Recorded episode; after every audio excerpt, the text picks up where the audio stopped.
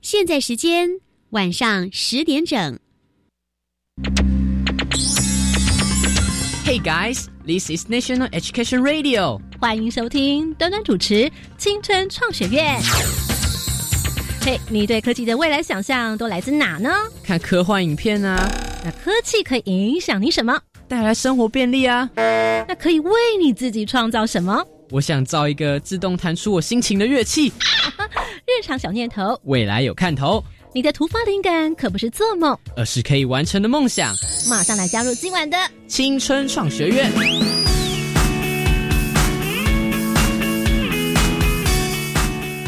Hello，同学们，晚安！欢迎再次收听国立教育广播电台青春创学月，在每个礼拜一晚上十一点钟到十一点半，我是端端。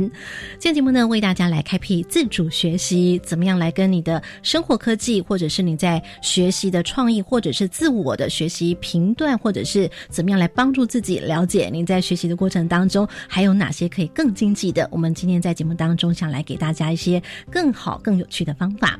在这段节目当中，我们要特别来邀请到台北市立大学教育学系副教授黄思华，黄教授你好。哎，主持人好，大家好。是，那么同时我们今天也特别派了两位研究组同学，他们来自呢是崇宁国中的同学，我们来请他们自我介绍。嗨，我是石雨山，主持人好，大家好。大家好，我叫杨玲杰，主持人好，大家好。嗯，除了研究组两位同学，他们本身在学校老师的引导之下呢，也有自主学习的经验，待会会来跟我们分享他的这个学习的过程。那么另外呢，我们今天有一位节目的小帮手，呃，他自己本身很喜欢研究机器人，来，我们特别来欢迎到是台北市南门国中的同学。主持人好，大家好，我是林峰凯。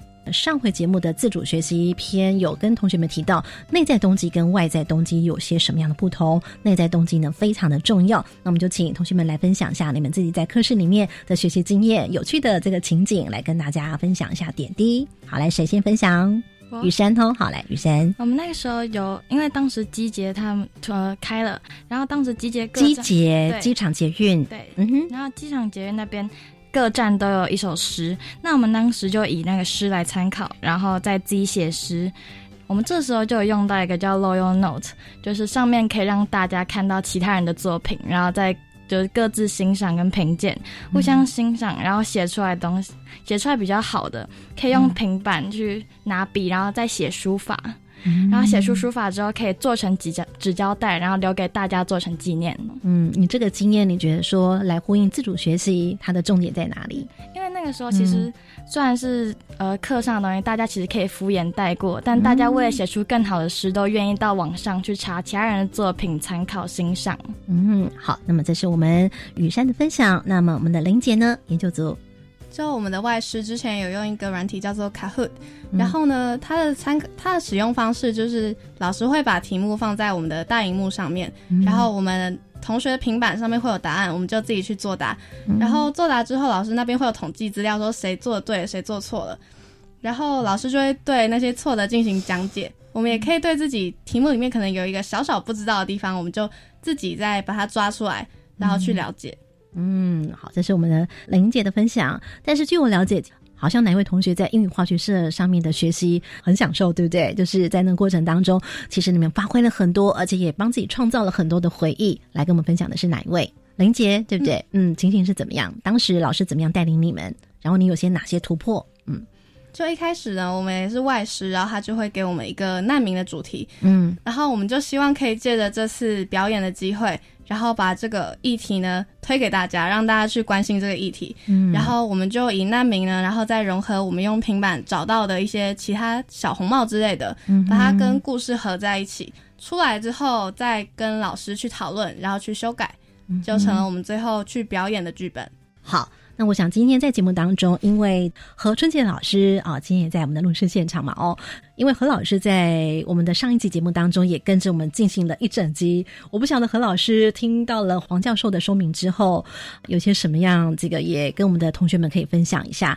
因为这两位同学，据我了解是何老师这边也特别派来的嘛，对不对？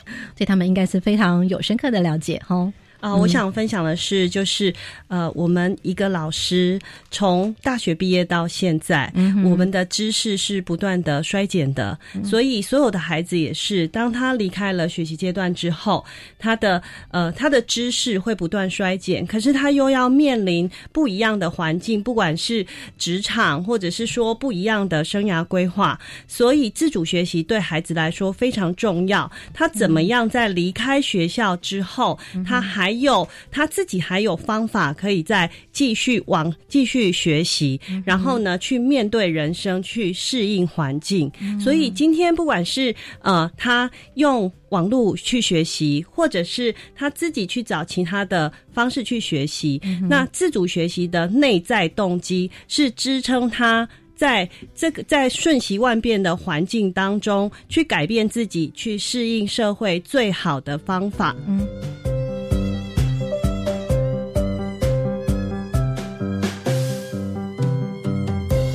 哦，我其实，在开麦之前的时候，有曾经问过何老师说，从小学习历程都一直以为自主学习不是就是在自己的日常生活当中就是应该的吗？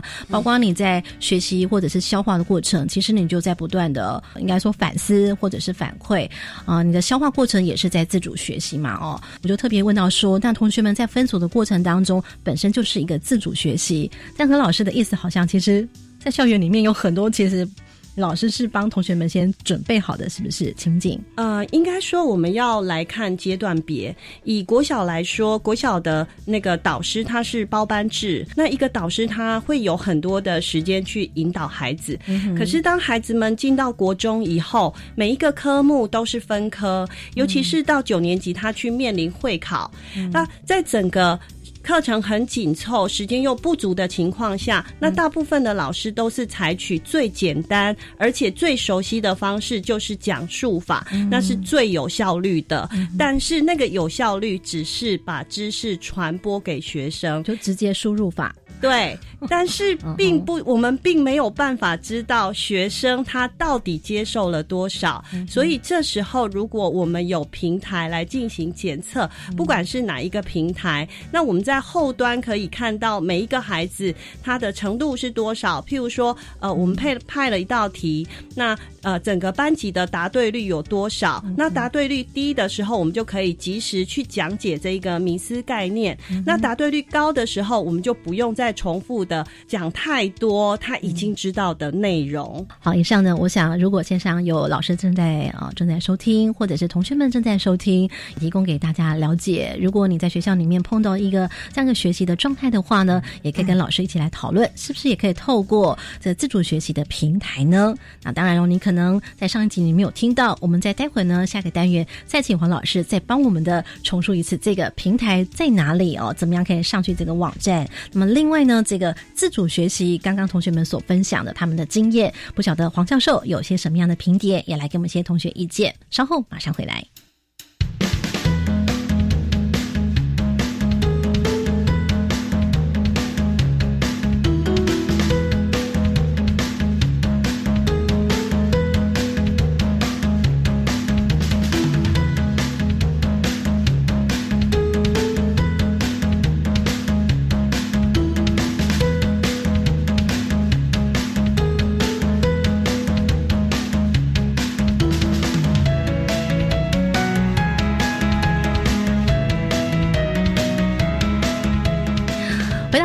春双学院，您现在所收听的是教育广播电台。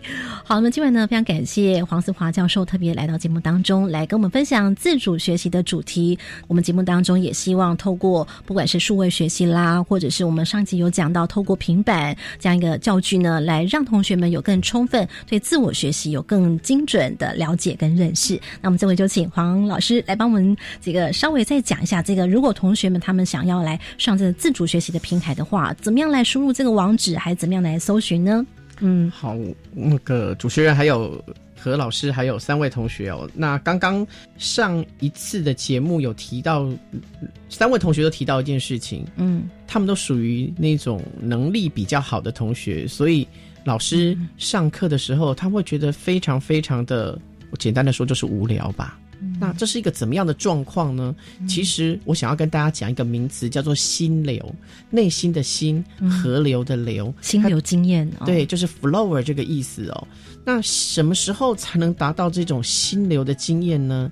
就是当你的能力跟老师给你的一个任务是一个是非常一个直线正向的正向的东西的时候，嗯，老师给你的任务刚好跟你的能力差不多的时候，你才能达到心流。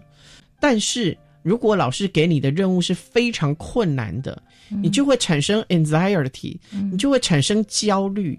那我们当然学习产生心流的时候，能够达到最好的学习成效。嗯，那这个自主学习平台就能够发挥它非常好的功能哦。嗯，所以我们当然希望每一位我们的孩子在学习的时候。都能产生心流经验，那这样子的一个适性教学就会变得非常的重要。嗯，刚刚我们两位研究组的同学有提到说，他们有一些自主学习的经验，不管是利用机节来写小诗，然后用一种同柴线上互评的方式，或者是一个英语学习的经验。嗯，大家有没有发现，他们都利用了自主学习，在训练自己的关键能力。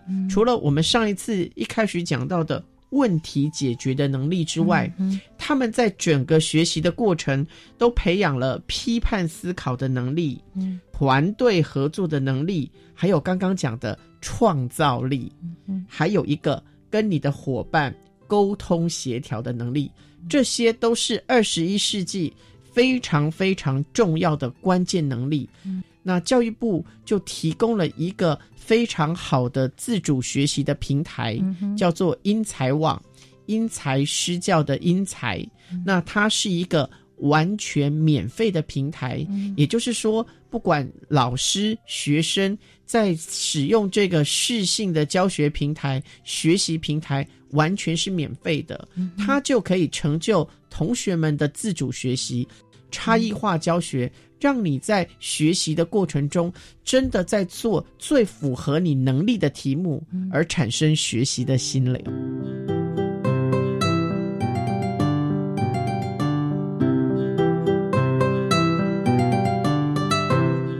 现在同学们有没有觉得说哇，燃点了你的这心里面的一个学习的欲望？那当然，因为我们今天是自主学习的第二回合，在上期的节目中，我们的这个旁听小帮手，也就是林峰凯同学，因为他自己本身很喜欢透过城市来控制 Arduino 啦，或者是乐高机器人哦。听到了我们这个自主学习英才网的这个自评的网站之后，我有偷偷听到他问了老师黄老师一些问题哦。你问了黄教授什么样的问题呢？哦，我问黄教授的问题大概就是这样，因为我本本身我我那因为我本身那时候我觉得学校那那些东西对我来说太少，我又另外去外面买了参考书。我在暑假的时候花了两个月，我我把高我把高一和高二上是读完是读完了。可是我当下我发现我要我如果要检测我到底熟不熟的时候，我真的还是只能去找像像是我那时候的做法，有一个是我去找像建中还有北一女那些的断考题。基本上有到他们平均值的话，那基本上我这个章节我就是算我就是算熟了，有到有到水准，有到水准。可是如果没有到平均值，会无从得知我到底卡在哪。所以我我还是有一两次就是没有到自己想要的水准，我所以我还是就是困惑了很久，我自己到底卡在哪，就变成说我最后是全部再重读，就是那个段范围全部再重读一遍。像是现在有。英才网，我刚才就是问了黄老师，说像英才网上面，老师是可以在网上去做出题的动作，还有去帮你做派题那些的动作吗？嗯，这我们就也许呢，线上收听同学，你跟雷锋凯有相同的情形，我们请黄教授来帮我们做一个解答。好，如果老师是用用一种以前大班教学的方式，嗯，每个。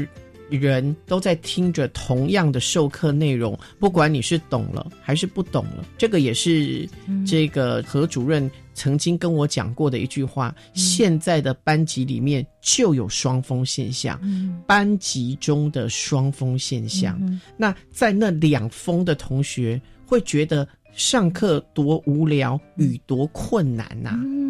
那英才网是可以做到刚刚丰凯讲的派题的这样子的一个工作，所以老师只要是英才网注册的 member，他是可以派。任何的题目给学习者的，所以他就可以根据学习者他的一个学习到达哪一个程度，给他一个适性的题目。他根据老师派给他的题目，他就可以去看看自己。到底有没有学习到他的一个成果了？所以会更加的便利的。了解，非常感谢黄老师的解答。那其实同学们也都分享了他们在自主学习或在课室里面的这种情景哦，有点带着故事来。我这边可不可以也请黄老师，你也可以分享，也许您所接触老师教学的案例当中，也让同学们也可以知道，如果他们将来在课室里面来学习的时候，有些什么样可以来作为一个参考的。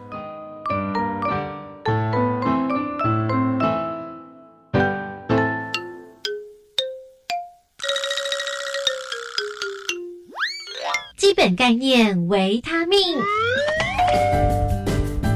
好，我要分享的是嘉义的一个故事哦，嘉义县一个比较偏远的一个故事哦。那那个学校其实并不没有太多的一个家长会把学生送到所谓我们。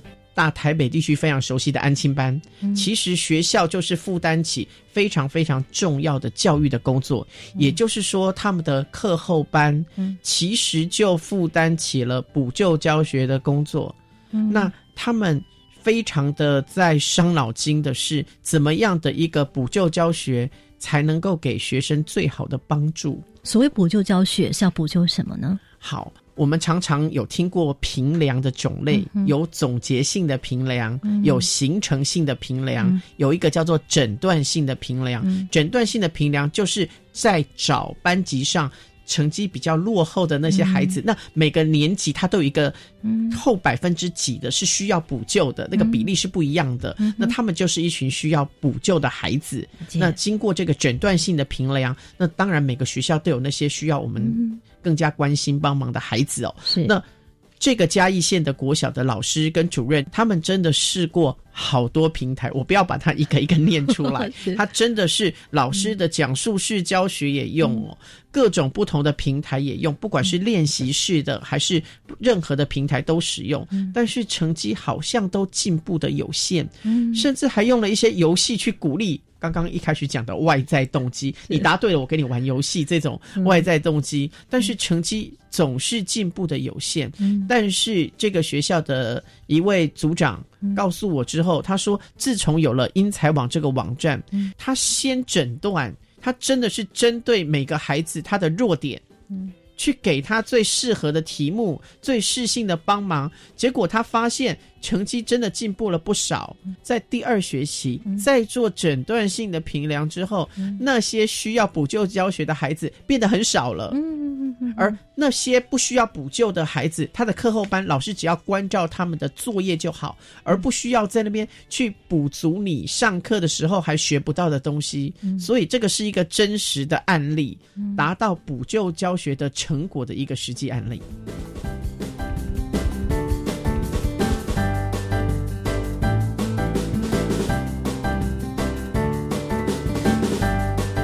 解。那我再继续请教黄老师。所以其实我们从第一集到第二集，应该说我们已经很充分的了解自主学习平台这样一个架构之下呢，它的优势在哪里哦？那但是我们想请教，就是说，那这样一个平台有没有所谓 weak 比较弱势的地方，特别注意的部分，以及呢，我们在使用的时候，呃，你刚刚也特别讲到合作学习，我们在下个单元呢，就要来请黄老师来告诉我们，到底同学们跟老师要怎么样的来合作，自主学习到底有哪几个撇步呢？我们也要请黄老师在最后一个单元来跟我们分享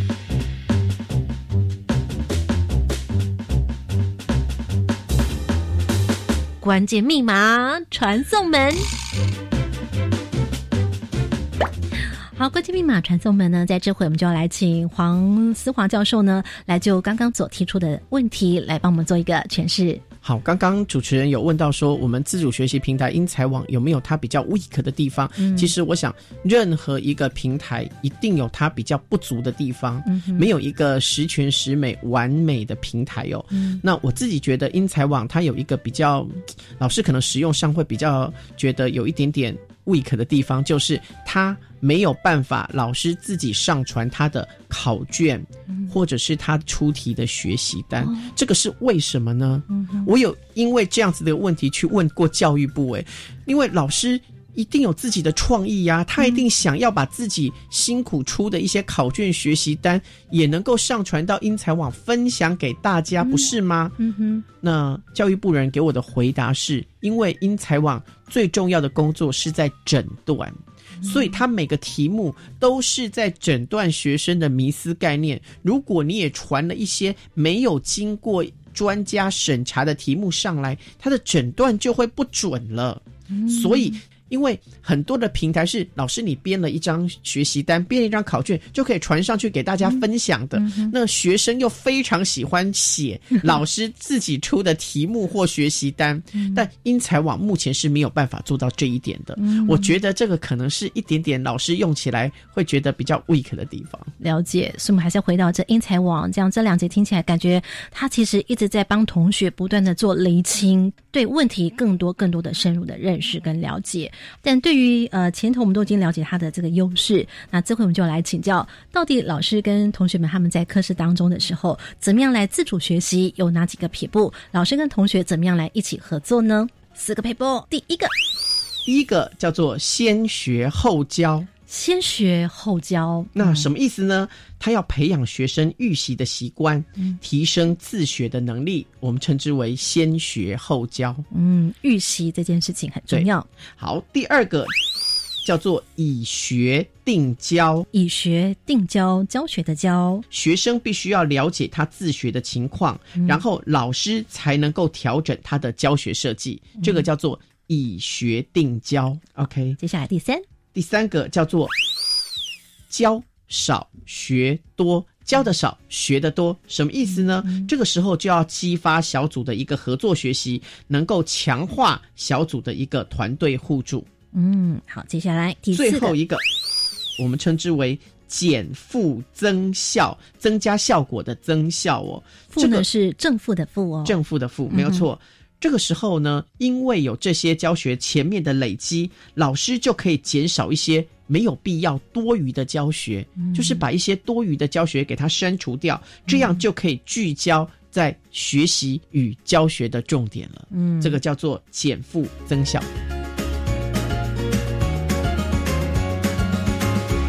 好，那么在这回呢，听到了黄教授来跟我们分享自主学习的四个撇步之后，春杰老师，你觉得就老师的观点来讲，以上四个撇步里面，可能对老师可能会比较需要花点功夫，会是哪个部分呢？呃，前面的两个部分，先学后教跟以学定教的部分，因为有平台的协助，所以帮老师省了不少的力气。但是我觉得在第三点，教少学多，对老师来说是一种挑战哦，因为老师就是好为人师才会当老师嘛。那你现在要我教的少，我会很担心孩子学不会，所以这就是我们心态上要去调整。那除了呃心态上去调整之外，还有就是我们大部分在我在我们的教书的养成过程当中，都还是习惯于讲述法。那当我们要转变去转呃转变教学法，去变成分组合作学习，或者是把科技导入，让学生去组内互学、组间共学的时候呢，我们要把焦点放在学生的学习部分，观察对不对？对，去去观察。然后你要变成呃，就是我们老师变成你要多焦点去照顾到每一个孩子，其实是比呃传统的讲述法是更难的，因为传统的讲述法你只要让学生安静。听你讲就够了，可是你现在要花更多的力气去呃设计你的教学，然后你还要去顾及每一个孩孩子的学习状况，所以我觉得第三个步骤教少学多，教尤其是要强化那个呃团队互动的这个部分，对老师是最有挑战的。那这也是我们老师要不断的去精进学习的地方。好，这个春节老师呢讲出了老师的这个心声，对不对？我觉得也很有趣哦。就说我们本来以为教少学多不是可以更方便、更省力气的吗？原来老师呢是有教学的使命、跟热情、跟特质的嘛，对不对？对。那你觉得就这点的话，也想要提醒同学们，就老师的观点，想要请同学们注意什么呢？同学们要注意的，就是今天老师在培养你要呃，大家一起分组合作学习。那大家一起要互动的过程当中，你必须要非常专心的聚集聚焦在你的学习，而不是老师一声令下之后，你开始呃拿着平板然后一起聊天。嗯，对。那还有就是，当然这也是需要靠老师的引导啦。那再来就是。孩子一定要强化自己的自信。那有了平台的协助，没关系，学不会，我们再多学几次。那我会的，我就呃培养自己的勇气，努力再往下一题挑战。是。那么其实疫情的关系嘛，哦，所以呢，其实像这样一个英才网的学习的方式，其实呢也开出另外一片不同的天空，对不对？呃，因为疫情的关系，所以呢，就是大家为了。呃，担心停课，所以为停课做准备。那视讯教学要做得好，一定要搭配平台，不然你就会看到老师当独独角戏，孩子在家里就睡着了。那老师们也不妨大家一起来学习平台的使用。当然，我们不希望有这个万一。那万一以后再遇到类似的状况的时候，呃，孩子在家里他也可以利用平台去达到自己。自己的自主学习。好，今天非常感谢来自新北市教育局何春杰老师的这个分享哦。那今晚的节目最后，来我们邀请研究组，他们来自是崇宁国中的同学，来自主学习的历程，来分享他们的心得。因为他们本身是国三的同学，即将升高一了，对不对？那么这个自主学习平台，据我了解是特别针对国小跟国中，所以我们来请这个即将毕业国三同学来分享一下你们的心得、你们的学习跟成就。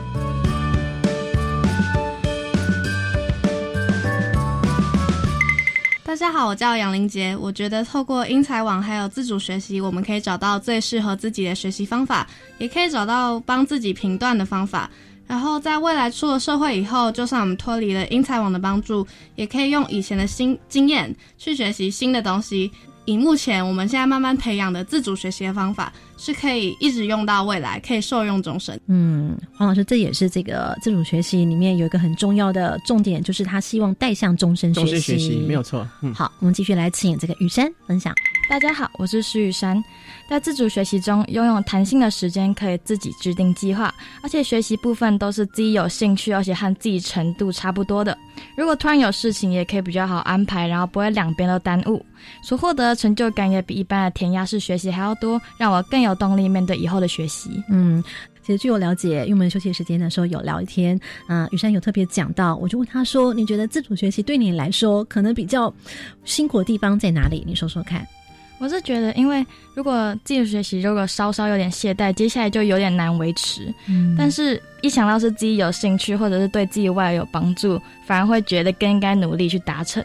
哇，又讲到了内在动机的重要了，对不对？没错。今天也跟着我们来进行了两集节目的节目小帮手，来我们这个丰凯同学。